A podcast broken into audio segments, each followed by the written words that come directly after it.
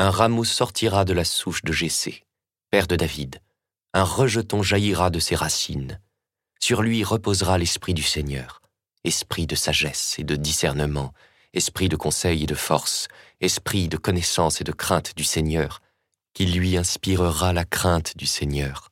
Il ne jugera pas sur l'apparence, il ne se prononcera pas sur des rumeurs. Il jugera les petits avec justice, avec droiture, il se prononcera en faveur des humbles du pays. Du bâton de sa parole, il frappera le pays, du souffle de ses lèvres, il fera mourir le méchant. La justice est la ceinture de ses hanches, la fidélité est la ceinture de ses reins. Le loup habitera avec l'agneau, le léopard se couchera près du chevreau, le veau et le lionceau seront nourris ensemble, un petit garçon les conduira.